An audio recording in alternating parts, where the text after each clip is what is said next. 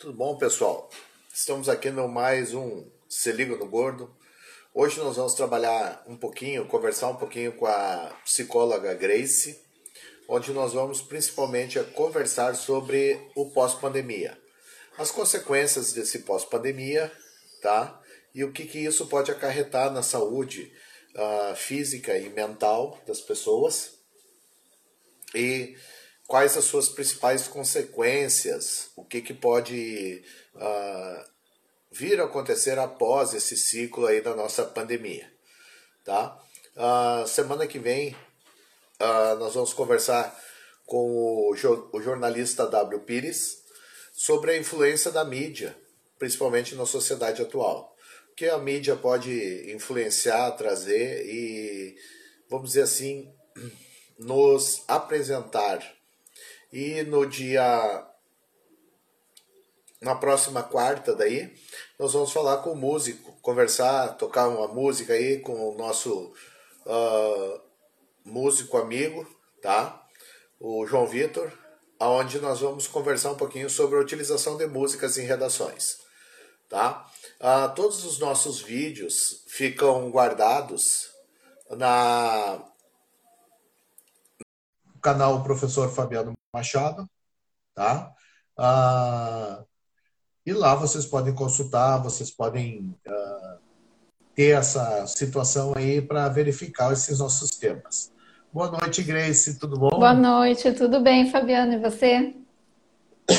tudo bem, estou um pouco gripado aí, peguei uma gripe, dor de garganta, mas não é Covid. não é Covid. É mais por causa mesmo dessas mudanças de temperatura, a gente trabalha muito, né? Porque acaba a garganta ficando irritada, tudo. Estava conversando com eles aí que ah, falando um pouco da programação agora do mês de agosto, nós vamos conversar com, com o jornalista do Diário de Santa Maria, o W. Pires, falar um pouquinho sobre a influência da mídia, né, das pessoas. Uhum.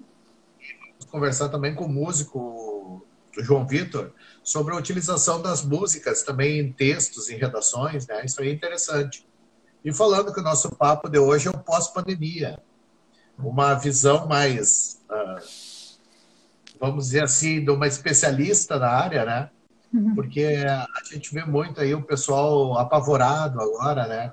Uh, eu tenho alguns amigos professores que assim ó, eu vejo assim a conversa com eles pela internet aquela pessoa apavorada com, com essa doença, com o que pode acontecer, com o que vai o que vai vir, parece um pânico, assim, uma histeria. E aquela coisa, aí, o que, que vai sobrar depois, o que, que vai ficar. Isso aí eu queria conversar um pouco contigo, o que, que pode ser feito, o que que. Como é que a pessoa pode relaxar para isso aí? Uhum. Porque esse, esse meu projeto do, do Se Liga no Gordo é um projeto para falar com pessoas especialistas da área. Sim. E orientar, né? Tipo, ter uma orientação. Nós conversamos aqui com o doutor Guimarães, lá de Brasília, que é um médico, falou sobre doação de órgãos. Ah, sábado agora nós fizemos uma edição especial onde nós conversamos sobre cybercrimes com dois advogados falando sobre isso aí. E futuramente nós vamos fazer uma, uma live falando sobre a ECA, porque muita gente fala sobre a redução da maioridade penal, ah, que tem que reduzir, que tem que punir mais. E, e esses advogados me disseram, não, não precisa, é só cumprir o que fala o ECA e, a, e as outras legislações e vai estar, vai estar ali, vai estar sendo cumprido. Então, é muita coisa. E esse pós-pandemia, o que que tu pode nos trazer aí? Primeiro, tu se apresenta para nosso para nossa galera aí, porque todo esse material que tu for falar vai ser utilizado em temas de redação. Ótimo. Uhum. Então, Fabiana, eu quero primeiro agradecer a oportunidade de estar aqui falando para vocês, né, para a comunidade da escola, né, a escola militar e os demais interessados uh, a oportunidade de estar falando de um assunto que é tão importante relevante, né? A gente sabe que pandemia, a pandemia, a Covid, vai ser provavelmente, né? eu acredito que quase um tema certo nos, nas, nos vestibulares, no Enem. Não sabemos ainda como ele vai ser abordado, né? Porque ele implica uma diversidade de possibilidades de discussões. Então, eu, a, a, minha ideia hoje é conversar um pouquinho com você sobre as implicações emocionais e comportamentais uh, no presente, no momento que a gente está vivendo ainda, e né, o que, que fica para o depois, né? O que, que vamos ter em termos desses aspectos no pós-pandemia. Então, para me apresentar um pouquinho, meu nome é Grace Macuglia, eu sou psicóloga, sou formada aqui pela UFSM, eu tenho especialização na terapia na linha cognitivo-comportamental, também tenho especialização em psicologia hospitalar. Eu tenho mestrado na linha de, de, de, de neuropsicologia e trabalho com clínica. Tenho uma clínica aqui em Santa Maria que se chama ICOG, onde eu trabalho dentro da, né, com um processo psicoterapêutico e principalmente com avaliações e reabilitação neuropsicológica. Então, a partir disso, eu queria conversar, né? Eu pensei né, o que falar para você sobre esse tema, que com certeza vai ser alvo, né? Das, da, das provas, de alguma forma ou outra, né? Nesse, nos próximos, no próximo ano, né? Agora o Enem foi adiado para o ano que vem, né? Se não me engano. É, janeiro. Isso. Então, uh, uh, com certeza ele vai aparecer em, né, nas diferentes avaliações e também escolares, né, que vão, que vão ocorrer nesse período. Então, eu quero uh, falar da perspectiva de uma psicologia científica, né? Aqui a ideia não é predizer o futuro, né? Isso não é um trabalho da psicologia, às vezes até há algumas confusões nesse sentido né, o, nosso, o meu trabalho na psicologia é de, a partir das informações né, que a gente está tendo, de algumas pesquisas que já estão chegando, uh, das teorias que a gente já conhece, né, de outras situações uh, próximas, semelhantes, porque a gente, nossa geração, todas as gerações do momento, ou a maioria delas, nunca passaram por uma situação semelhante. Então é tudo muito novo, recente, então a gente tem que buscar muito na teoria ou experiências passadas, o que, que pesquisas de uh, pandemias outras ou epidemias, no caso, né, né, como o comportamento das pessoas uh, evoluiu nesse sentido. A psicologia é uma área que depende, né, da, eh, que evolui junto com a sociedade. No momento que a gente, as, os comportamentos, os costumes, as, as, as situações vão mudando, a psicologia vai avançando nesse sentido. E quando se trata de uma pandemia, é também novo para a psicologia, né? Nós não temos ainda pesquisas que apontem como a, quais necessariamente serão os resultados disso em termos psicológicos, porque é é algo muito recente, né? Uh, nós temos ainda um volume bem pequeno de pesquisas na área, mas eles já estão uh, mostrando os efeitos né, emocionais que a pandemia vem trazendo. Então, a gente sabe que, uh, principalmente, as emoções como ansiedade, depressão e estresse são três situações que estão aumentando muito. Nós não temos ainda relatos muito específicos aqui no Brasil, mas já tem pesquisas que mostram lá na China, né, que foram, foi o primeiro país a passar pela situação, pela Covid. Tem algumas pesquisas americanas, tem uns, parcerias brasileiras já com outros países que estão, estão em processo de análise, mas todos eles já identificaram um volume enorme crescente de uh, alterações emocionais, né, como essas três que eu falei para vocês, principalmente o estresse e a ansiedade. Então, é neles que a gente tem que focar nesse momento e tomar cuidado uh, para evitar que isso né, se, se configure um transtorno mental. A gente sabe que ansiedade e estresse são emoções que fazem parte da nossa vida, elas são emoções naturais. A ideia não é eliminar estas emoções, a ideia é manter elas sob controle. E a gente tem que aprender nesse momento a lidar com essas emoções. Porque eu escutei uma frase de uma, se não me engano, é da Marilda Lippe, que é uma grande pesquisadora brasileira sobre estresse. E ela falou que, né, perguntaram para ela o que fica da, depois da pandemia, uma pergunta que a gente está se fazendo, né? O que fica depois da pandemia é o transtorno mental. É como emocionalmente fomos ou não afetados por esse processo. E alguns vão ser mais ou menos afetados, depende também da vulnerabilidade de cada um. Eu acredito que um, um percentual, né, que eu, que eu acredito que estão aqui nos, nos ouvindo, nos vendo nesse momento, sejam de adolescentes e jovens que estão aí se preparando para as provas de Enem e vestibular. E esse grupo, eu acho que é um grupo que, que é bastante afetado. Eu acredito que esse grupo, particularmente, vai apresentar as mudanças mais importantes em relação ao pós-pandemia. Então, como a gente sabe, uh, as, essas emoções, elas vão, a gente vai ter que aprender a regular, a gerenciar elas, né? O, a palavra, o termo certo é regulação das emoções. E como que a gente faz isso, né? O processo de regulação das emoções parte do autoconhecimento. Eu não posso regular uma emoção que eu nem sei se eu estou tendo. E acredito que a ansiedade é uma emoção que esteja à flor da pele dos mais jovens, adolescentes, adultos jovens, porque a gente vê características dessa geração uh, que eles não, talvez não desenvolveram tão plenamente, por exemplo, a, a, a, o controle da, uh, da a intolerância à frustração, a tolerância à frustração, a, como lidar com incertezas, como lidar com a ociosidade, inclusive, né? Porque são todas novas situações que a gente está tendo que aprender, todos nós mas eu acredito que uma parcela mais jovem talvez tenha um pouco mais de dificuldade de lidar com isso. Então a gente vem de uma sociedade, né, que é muito imediatista, tudo acontece para ontem, a gente consegue acesso rápido às informações, as coisas mudam rapidamente, a gente consegue, né, aquilo que quer obter com mais facilidade. E então a gente, de repente, vem uma, uma situação como a pandemia o Covid, que requer de nós mudanças radicais. Todos os nossos planos para 2020 mudaram, né? A gente vê nas redes sociais as pessoas falando, cancele em 2020, né? Ou já vi, tipo, esse ano não, eu me recuso a fazer aniversário porque eu não vivi. Então, os nossos planos para o ano foram todos cancelados ou adiados. E isso requer a gente trabalhar com a frustração né? Uma frustração de ter que aceitar essa mudança. Então, um primeiro passo para a aceitação é a gente reconhecer que não temos controle de tudo.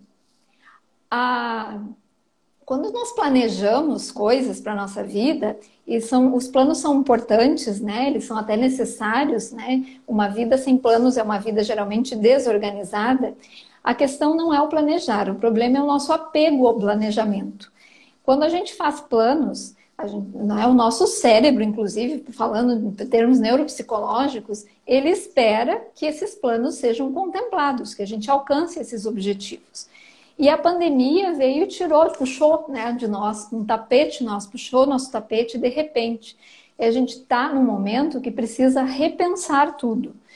Então, precisamos lidar com a frustração de não conseguir lidar, né, botar em prática tudo o que desejamos, tendo que repensar como fazer aquilo que para nós era óbvio, era a nossa rotina.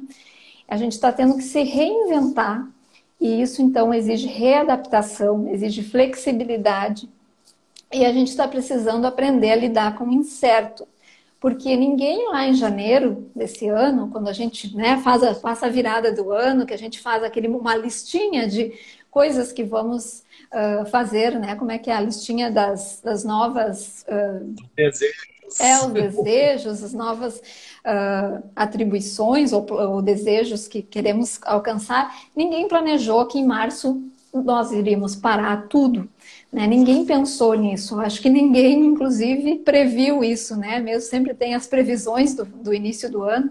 Ninguém previu isso, né? A gente já ouvia falar lá na China que as coisas como estavam, mas mesmo assim a gente evitava pensar ou, ou até acreditar que isso chegaria até nós, mas principalmente da forma como chegou.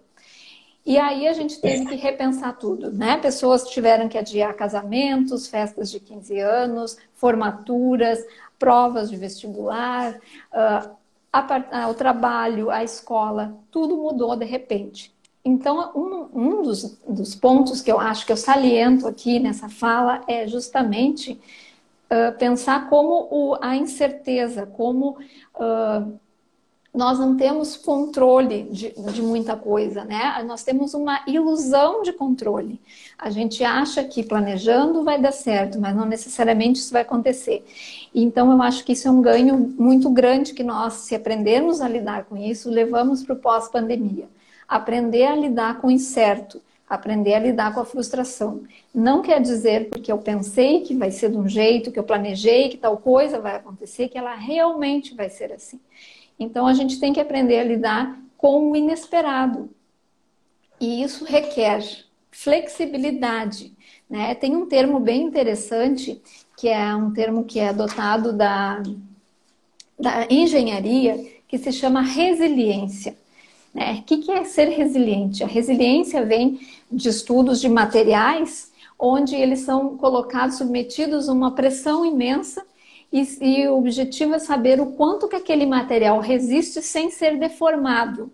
Isso é resiliência, é a capacidade de resistir né, às pressões sem uma deformação. Quando a gente traz isso para para nós, para nós, nós humanos, a ideia é o quanto a gente resiste né, a essas mudanças, a, as, aos inesperados, né, aos acontecimentos da vida, sem que a gente necessariamente adoeça. E é isso que nós todos estamos agora sendo convocados a fazer. Né? Como que a gente está dando conta dessa nova situação sem que necessariamente adoeçamos com isso, né? E eu não estou nem falando de pegar o vírus, né? Eu estou falando de um adoecimento aqui mental, emocional. E então a ideia é como a gente faz para não adoecer, para ser flexível. E aí a gente vê que tem algumas pessoas que estão tentando seguir tudo como eram antes, né? Ou é, eu faço como eu planejei, ou eu não faço. Isso mostra uma total inflexibilidade, né? A pessoa está perseverando, insistindo em se comportar e funcionar de uma mesma maneira, ela não está conseguindo se adaptar. E é isso que a gente precisa. Como fazer isso? Primeiro é aceitando que a gente não tem controle da situação que nós não vamos, não temos o que fazer, né? O, um, uma pandemia, ela traz para gente né, a, a, a dificuldade de, a, de qualquer ação, né? Nós, nós podemos fazer algumas coisas, sim, em termos de contágio, né, cuidados e tal, mas em termos maiores, a gente não tem muitos recursos, né? Nos cabe esperar ah, até mesmo as atitudes governamentais, né? O que, que, vai, o que, que está sendo feito e colocando em prática, uh, a seguir as recomendações que, que, que são nos orientadas, especialmente pela ciência, mas não temos muito mais do que fazer a não ser aguardar, né? Que, é, que o, né, a epidemia, a pandemia passe, ou principalmente aqui é a nossa. Está todo mundo apostando hoje na questão da vacina, né? Todo dia todo mundo está de olho no jornal para saber qual vacina vai ser liberada primeiro, quando que a gente vai ter acesso, porque a gente sabe que é o melhor caminho para que a gente volte à normalidade. E aí entra essa outra questão, que é o que é normal, né?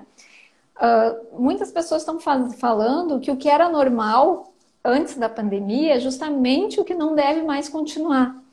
E então aí o que, que, é isso que não deve mais continuar? Então, é a necessidade de a gente aprender a ser mais flexível, né? aceitar mais mudanças, conseguir se adaptar às exigências que vão acontecendo com a nossa vida e abrir mão de planos e desejos em função de um, de um, da realidade, do que ela está impondo.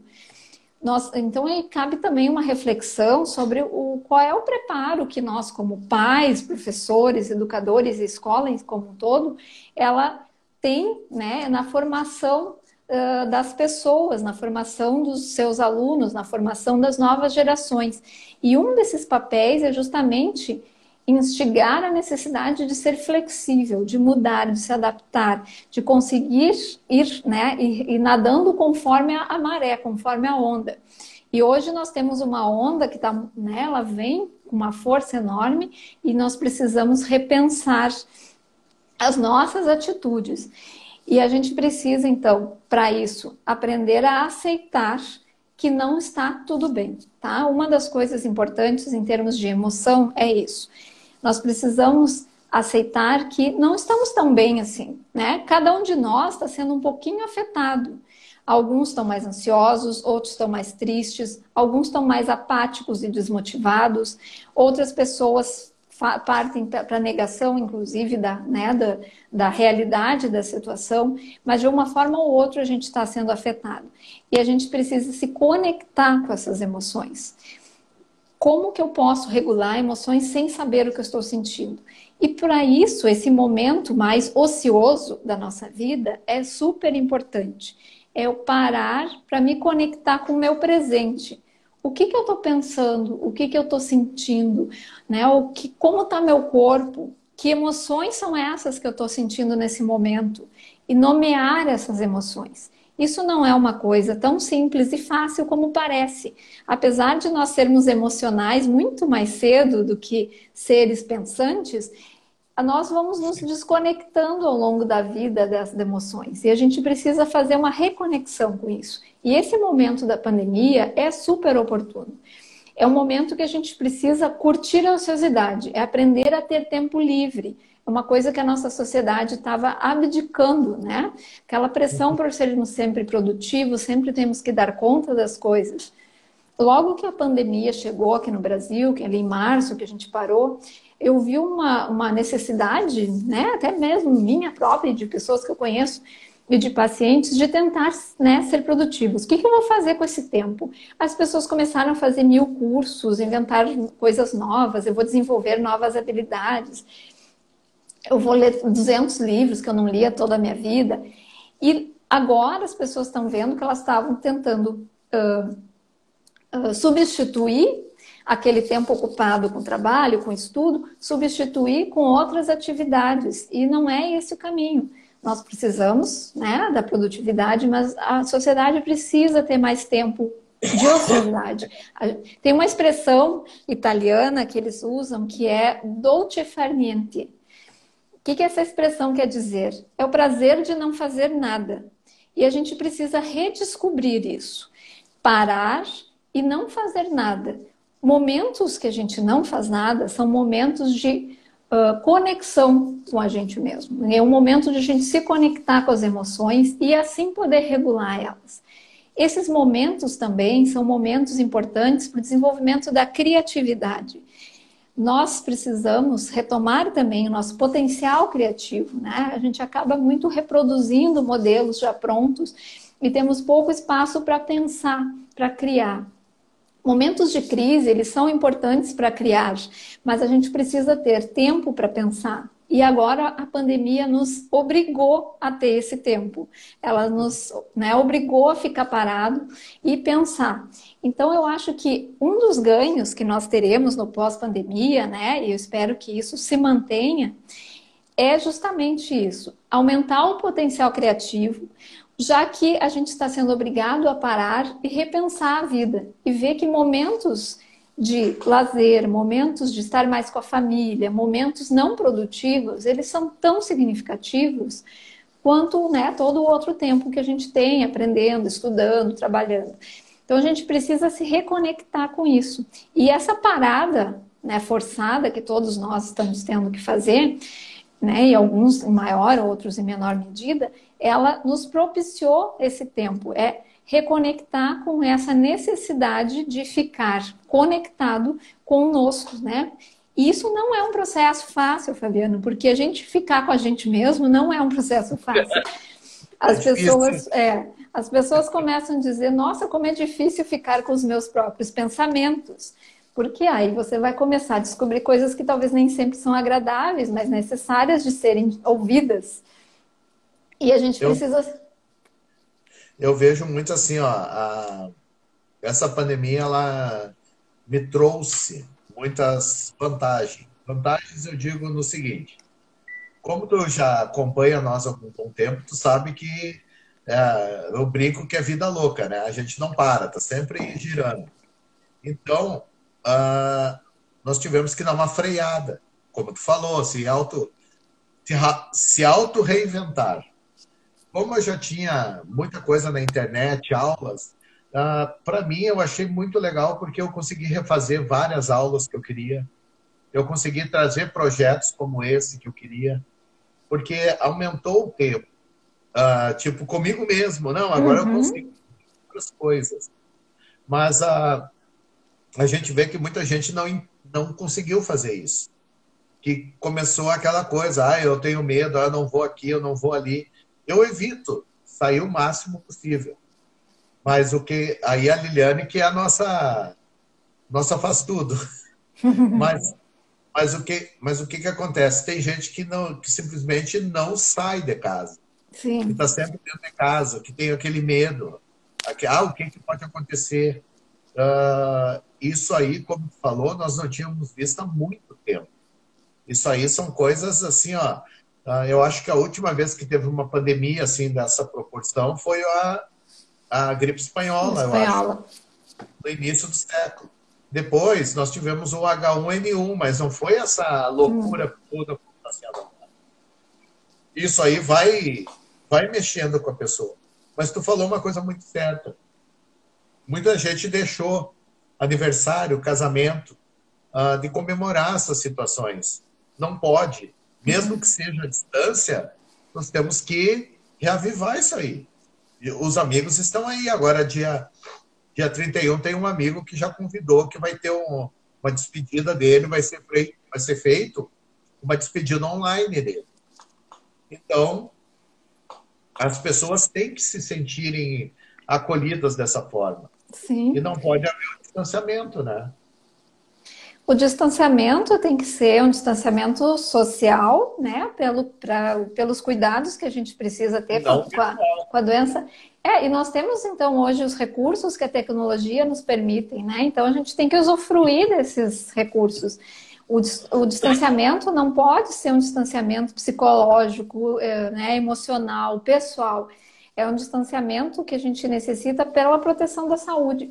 Mas a gente precisa e pode continuar tendo esse contato, esse acesso por outras formas, né? Como você falou, as festas, as despedidas, elas são necessárias, elas são ritos de passagem, são momentos que marcam a vida da gente, né? E, e eles, eles indicam fins de etapas, inícios de outras etapas. Eles, então a gente tem que tentar, e aí entra a questão da flexibilidade, se reinventar, descobrir como fazer de uma forma que não é a, né, está longe da ideal, a gente sabe, mas dentro daquilo que é possível, dos recursos que a gente tem, a, a, utilizar esses recursos, né? Esse é o grande trunfo da adaptação, é saber utilizar da melhor maneira os recursos que a gente tem. E aí entra a criatividade. E a gente só consegue ser criativo se tem tempo livre para pensar. Né? Então a importância de a gente parar para conseguir repensar. Bom, se não, né, se eu não posso fazer a minha festa, a minha despedida como eu gostaria, que outra forma eu posso fazer isso, né, com meus amigos? Isso vai ser uma forma, isso são maneiras de a gente se uh, reorganizar, né, se, se adaptar, né? Toda situação de crise, ela exige adaptação. E para que a gente se adapte, uma outra coisa importante é a aceitação. É, aceitar não é se resignar. Eu, eu aceito, né? Eu me coloco, né? Como é que eu vou dizer? Me submeto ao que está acontecendo. Não é nada disso. A aceitação é aquele processo onde eu sei que eu não tenho muito o que fazer ou, né, ou, ou nada a fazer e como eu posso então tirar o melhor proveito da situação. É fazer do limão uma limonada, mais ou menos isso. Né? Não posso fazer a minha festa de despedida, mas como eu gostaria, mas eu posso fazer uma, uma integração online. As aulas, né, uma coisa que eu acho que é um grande ponto importante, né, que eu acho que dá para ver agora qual, né, o verdadeiro, né, a importância do professor, né, da presença do professor. A gente, os alunos hoje estão tendo aulas online, virtuais, videoaulas, que são, é, está sendo uma maneira de conseguir dar conta né, da roda continuar girando, mas todo mundo está vendo que tem limitações, né? Que não é a mesma coisa que a presença. Então, ela também, essa situação está fazendo, mostrando também que a tecnologia tem os seus, né, os seus trunfos, eles trazem benefícios para a gente conseguir uh, gerenciar melhor o que está acontecendo agora, mas também tem suas limitações. E onde entra isso, né? Que embora a tecnologia facilite a vida, ela não substitui a presença humana. Né? Então, ela não substitui o professor ali na minha frente, ela não substitui o abraço né, do meu familiar, que eu não posso estar em contato. Então, a gente, a gente está usando um subterfúgio para se adaptar à situação, que felizmente a gente sabe que é temporária. Né? Então a gente sabe que logo mais ali à frente vai ter uma vacina e que todos retornaremos à, à vida, né? Mas ela é interessante para a gente repensar isso uh, interações sociais que estavam, né, uh, interações principalmente familiares, né, que estavam muito perdidas. As pessoas puderam voltar a ter mais tempo de estar juntos um com o outro, de saber desfrutar, até mesmo de uma refeição em família, que antes era aquela coisa corrida. Então, a, a, essa a pandemia está fazendo com que a gente ressignifique as nossas relações, né, e, e reveja até mesmo né? Um, um ponto que parece ser até difícil de ser dito, mas que a gente repensa aquelas relações que não nos fazem falta ou que são tóxicas, né? Aquelas pessoas em que é melhor estar afastado, pessoas que é melhor a gente não, não ter um convívio. Uh, um, eu vi uma, um resultado de uma pesquisa na China que aumentou, depois do no pós-pandemia, aumentou muito o número de divórcios. E é uma perspectiva que se tem aqui para o país também depois, né? Porque as pessoas estão tendo, né, tendo que repensar as suas relações, né? Sejam elas amorosas, familiares, as amizades. Uh, a gente está vendo agora quem são as pessoas que realmente se importam né, conosco, né, com quem a gente tem vontade de estar perto e sente saudade, quem que não faz nenhuma falta na minha vida ou até estava me fazendo mal. Então, esse é um outro ganho da pandemia, né? Ressignificar as nossas relações. Nós vivemos num mundo onde as redes sociais elas levaram as novas gerações a quase uma necessidade de ter uma quantidade de amigos né, virtuais comparação de quantos amigos ou seguidores você tem na tua rede social. Isso é completamente relevante e a gente vê agora numa situação como essa. Quem realmente é importante para a gente nessa situação? Quem está do meu lado? Quem se preocupa comigo? Com quem eu me preocupo?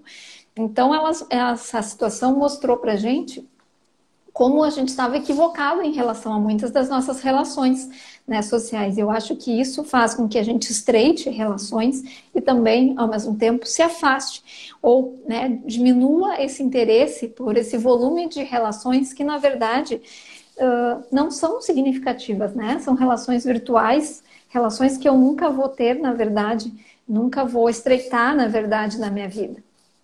Então eu escuto isso inclusive dos meus pacientes, eles falando assim, tipo, ah, agora amigos que fazia muito tempo que eu não falava, quando começou essa situação, começaram a me ligar, eu comecei a ligar para eles para saber como é que estavam. Uh, e aí desperta na gente né, esse contato com, real, com quem realmente é significativo. E as redes sociais, elas trazem, né, uma, às vezes, muitas vezes, essa ilusão né, de termos muitos relacionamentos. Na verdade, a maioria deles são relacionamentos muito superficiais. E, o, e a gente vê também assim ó, que as amizades, sim, como tu falou, ah, foram colocadas à prova agora. Exatamente. Não é aquela quem é que entra em contato, quem é que liga, quem é que conversa. Uhum. Então, isso aí foi uma situação bem interessante. Muitas pessoas até que, que a gente não tinha muito contato antes, começou a ter mais contato agora. Uhum, Porque exatamente. trabalho, algumas outras situações que precisavam ser colocadas, tipo assim, para ser alinhavadas no serviço, teve um contato maior. E realmente aí, ali tu vê quem é que realmente se preocupa contigo ou não. Uhum. Porque muitas pessoas, desde que começou em março, uh, tu vê assim, ó, que não entra nenhum contato para dizer, ah, como é que tu tá? Tu tá bem? A família tá bem? Precisa de alguma coisa?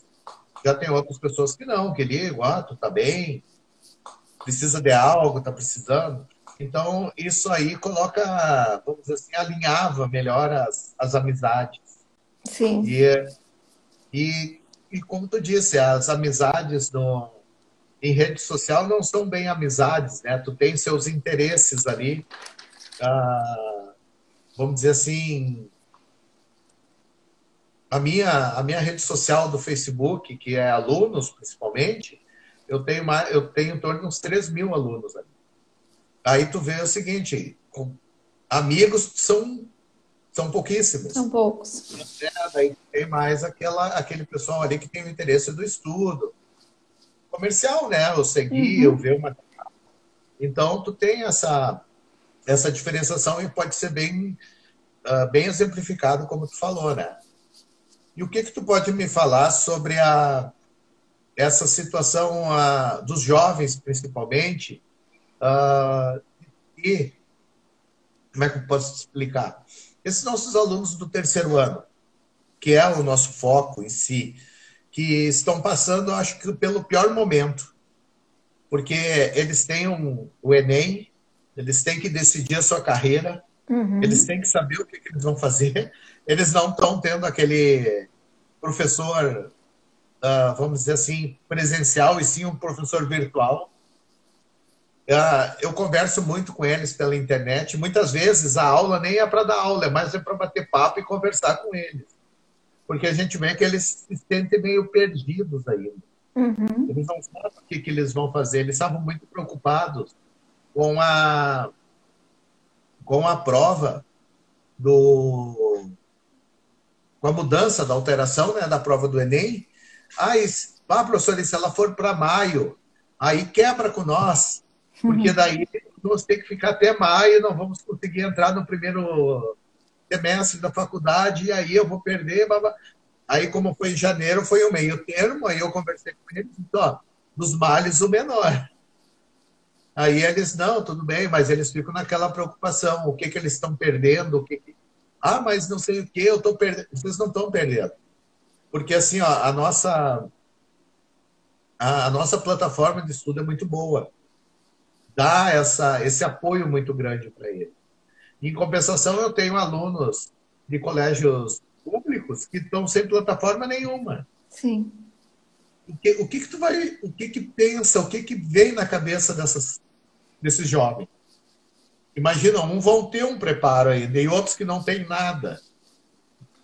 Toda essa parte emocional deles, o que, que tu pode. Ah, eu acho que a primeira questão, eu acho que é importante justamente estar tá falando, eles estão, eles mencionam a ideia de estarem perdendo, né? Primeira coisa que todo mundo tem que pensar é que essa situação ela está acontecendo para todo mundo, né? Todos nós estamos adiando planos, sonhos ou realizações o Enem não vai ser cancelado, ele foi adiado.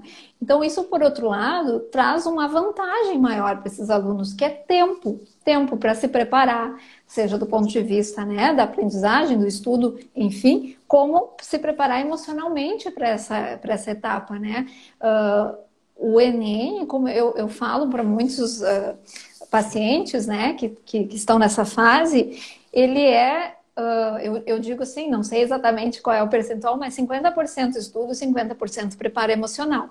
Muitas pessoas têm né, um preparo imenso, vêm de escolas excelentes, têm condições de, né, de passar na, na, dentro das áreas que escolhem e acabam tendo mau desempenho por questões emocionais.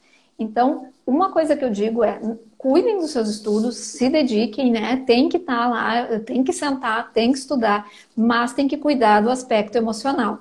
Então, a ideia de estar tá perdendo tempo, isso demonstra ansiedade, né? Então, é uma, uma é um reflexo de uma ansiedade desse, dessa pessoa, desses, né, dessas, uh, das pessoas que estão vivenciando essa etapa não é uma perda de tempo adiar. Né? Se começar as aulas em maio do ano que vem, não é perda de tempo. São muito, vocês são muito jovens, né? Vocês têm muito pela frente. Então, o tempo, a gente, por isso que era isso que eu estava falando antes, a questão da ociosidade, né? A gente tem que começar a olhar o tempo como necessário para que a gente se prepare, para que a gente se organize, para que a gente se uh, repense os nossos planos. Então, tem que aceitar o tempo como algo aliado e não como um, um, né, um, inimigo a ser vencido. Não tem como mudar isso. Né? Esse tempo vai ser necessário para que a situação se reorganize, né, em termos de, da pandemia, mas é um tempo que vocês vão ter a mais para estudar um pouquinho mais, para se preparar emocionalmente. Então, quando eu penso que o tempo é, é, é, ruim, que eu vou perder tempo, né? Eu imagino uma pessoa de 97 anos falando isso para mim, né? Porque se ela não faz a prova em, em outubro, ela talvez não vá estar viva para fazer a prova em janeiro ou em maio. Então, olha só como é que vocês estão pensando, né? O, o, a ideia de tempo. Né? Vocês são muito jovens, 17, 18 anos. Esse tempo também é importante para vocês pensarem a carreira, né? Porque vocês estão imersos né, em ter que dar conta de um terceiro ano, de ter que dar conta de uma prova que é desafiadora, uma prova longa, que né, vocês têm que conciliar ali conhecimentos de três anos inteiros. Vocês têm que dar conta dos aspectos emocionais e ainda da escolha profissional. Né? Essa escolha profissional, ela parte de autoconhecimento. Eu preciso me conhecer para saber quais são as minhas habilidades, meus interesses, como eu me penso trabalhando, que tipo de atividades uh, me chamam a atenção, e isso precisa de tempo. Né? Autoconhecimento necessita tempo. Então, olha só a oportunidade que vocês estão tendo, né? que outras pessoas em outros anos não tiveram, que é de conseguir pensar um pouquinho melhor a sua escolha. Né? Vocês vão poder escolher melhor lá quando chegar em janeiro, em janeiro ou não, depois quando sai a nota, né? Uh, se pensar melhor qual o curso que é a melhor escolha para vocês. Então, usem esse tempo a favor de vocês, é pensar ele de forma produtiva Uh, no sentido não só de estudar mais, mas no, na prova, na, na, no sistema produtivo de autoconhecimento. Aproveitem esse tempo para conhecer melhor as profissões, para conversar com pessoas que trabalham nas áreas que vocês têm algum interesse, para saber como é a prática e o cotidiano dessas atividades. É uma maneira de vocês terem maior certeza das escolhas. Mas essas escolhas, elas, vocês têm que encarar também como a possibilidade delas não serem já certezas. Né? Eu, eu já ouço muitos pais falarem assim, ah, que é uma escolha para toda a vida. A profissão, né, geralmente vai ser uma escolha para toda a vida, mas nada impede que vocês façam uma escolha que vocês venham a mudar de ideia depois. Então não tem problema se a escolha não for a melhor, não for a acertada. Vocês vão ter oportunidade, a possibilidade de repensar, replanejar. Né? E aí entra aquela questão da, da flexibilidade que eu estava falando antes. Se não está legal, eu aceitar que não está bom e partir então para como eu vou melhorar isso? O que, que eu vou fazer para mudar? Eu só posso mudar alguma coisa se eu aceito que ela não está bem. Então eu preciso primeiro aceitar que talvez eu não tenha feito uma boa escolha para que depois eu possa fazer um novo planejamento. Né? Eu não mudo um plano se eu acho que as coisas estão bem. Então, uma das coisas que faz parte da escolha né, de carreira é saber que talvez eu não vá acertar na primeira vez. Que se eu errar nessa escolha, eu posso repensar nela depois, né? Eu sou aqui a prova viva disso, né? Eu, antes de fazer psicologia, fiz veterinária, tá? Eu fiz um, do, quase dois semestres de veterinária, né? O que, que tem a ver com a psicologia? Muito pouco. Né? Então, quer dizer que a gente às vezes vai precisar errar, inclusive, para poder escolher melhor. E tudo bem errar, gente. Tudo bem não tá bem também, né? Então, a, a, tudo bem a gente estar ansioso nesse momento, né? Especialmente as pessoas que estão aí se preparando para o Enem tudo bem estar ansioso. A gente brigar com a ansiedade não resolve coisa alguma. A gente tem que aceitar a ansiedade para conseguir controlar ela. Então, isso faz parte, é um processo mesmo difícil, mas eu acho que é isso aí. Tem que pegar e né, utilizar o momento extra não como perda de tempo, mas como possibilidade de investir mais em autoconhecimento e também em mais estudo, né, para conseguir uh, superar essa etapa que é tão, tão difícil né, para todos vocês. E, o, e hoje em dia a gente vê, vê assim o, o jovem, ele fica muito preocupado nas escolhas dele para agradar pai e mãe. Uhum. Ah, que meu pai quer. Muitas vezes a gente vê conversando com os alunos, é porque, sabe, como professor, eles desabafam. Muitos chegam a dizer Sim. assim: ah, meu pai quer que eu faça medicina, mas eu não quero, eu quero pedagogia, eu quero psicologia. Ah, eu quero fazer odonto, mas meu pai quer medicina. Aí tu vê aquela, vamos dizer, ele se sente encurralado. Uhum. E ele, ah, mas como é que eu vou falar? É um sonho do meu pai. Ah, eu tive um aluno, ele já está, ele já deve estar, acho na metade da faculdade de Direito. Ele estudava comigo e os pais queriam medicina. E ele era super inteligente, fazia garoto 100%. Só que ele se encheu tanto da situação dos pais que ele passou. Ele passou, na hora de escolher, ele poderia ir para medicina. Ele preferiu ir para direito na USP em São Paulo. E foi. Está lá, realizado. Mas ele disse que ele preferiu aquilo por causa da encheção dos pais. Uhum. Então, é uma situação também que coloca eles na contra a parede, né? Essa é situação, não, eu quero, eu quero. É, tem que deixar ele lá, é como tu falou, vai para o melhor caminho lá, para quer ser. E numa época de pandemia, imagina toda hora dentro de casa, porque alguém é complicado, não é? Para ti. Com certeza. E não. pode falar, Grace.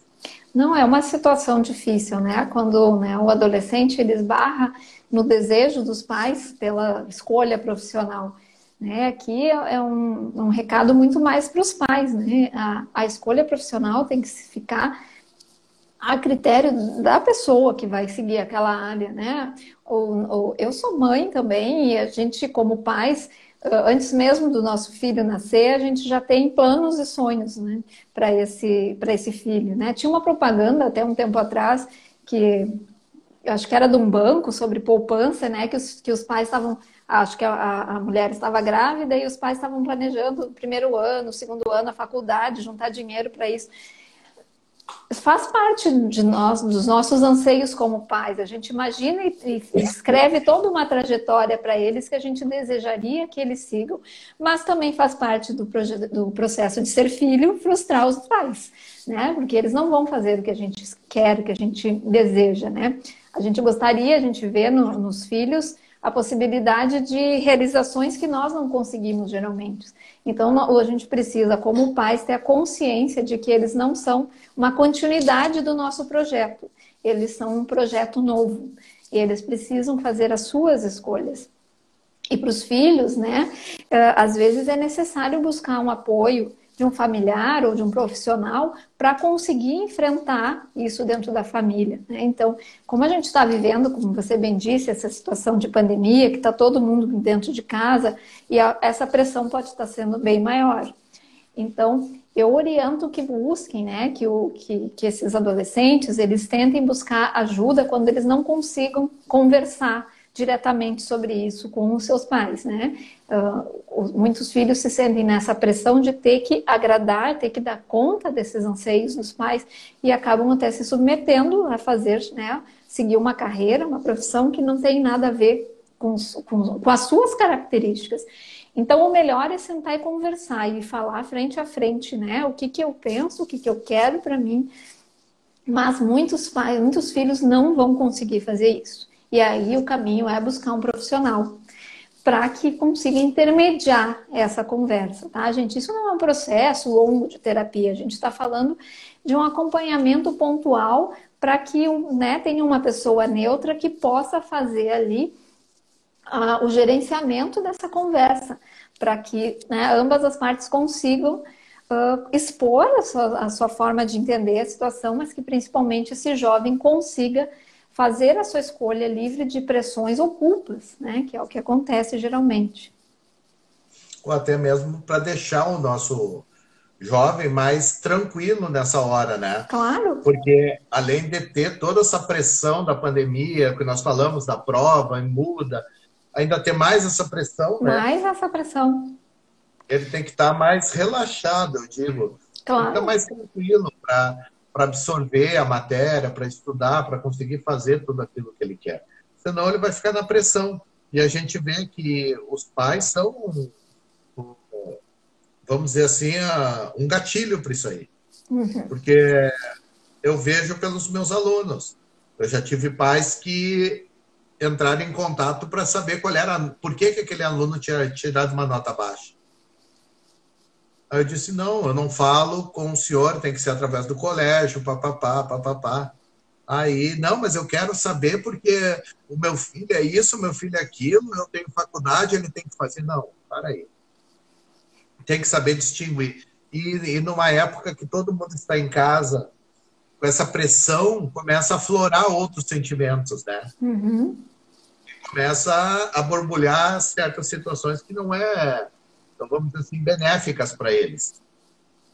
Eu tive um caso uma vez de um paciente que ele já tinha, ele já vinha, estava uh, indo para o quarto vestibular de medicina. E ele era super preparado, ele estudava muito, uma pessoa inteligente, né, com todas as condições para passar no vestibular, mas ele chegava lá, reprovava, todo ano era a mesma situação. E aí, quando ele chegou até mim, o que eu fui descobrir junto com ele é que ele não queria fazer medicina, que o, o, o desejo dele era por outra área totalmente diferente, mas que era uma, uma pressão da mãe, né, a mãe uh, a, mãe, a mãe viúva, né? O pai tinha falecido não muito tempo e, e ela projetou nesse filho a necessidade de